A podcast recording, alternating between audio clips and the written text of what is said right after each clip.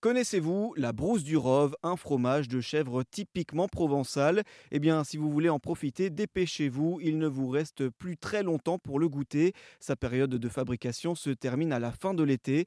Pour en savoir plus sur ce fromage, nous avons appelé Natacha Duverdier. Elle est chevrière, cela fait 13 ans qu'elle élève des chèvres du Rove dans sa chèvrerie au Beau-de-Provence, située dans les Alpilles.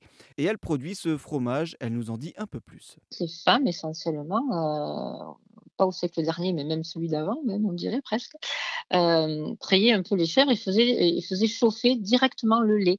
Heu, la brousse du Rhône, c'est la seule brousse qui est faite avec le lait entier. Elle faisait chauffer le lait, heu, jusqu'à 85-90 degrés, donc heu, on se prenait un bon coup de chaud et ensuite on laisse retomber la température d'une dizaine de degrés et on rajoute petit à petit du vinaigre blanc et à un moment donné, ça fait ça flocule, ça fait des tout petits flocons. Et après on récupère avec, heu, une écumoire ces petits flocons qu'on met dans des, mmh, c'était la forme traditionnelle, autrefois c'était en jonc, puis en zinc, ce sont des petits cônes. Heu, maintenant ils sont en plastique, ce sont des petits cornets.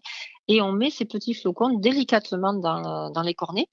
Et par contre après il faut que ce soit maintenu au frais.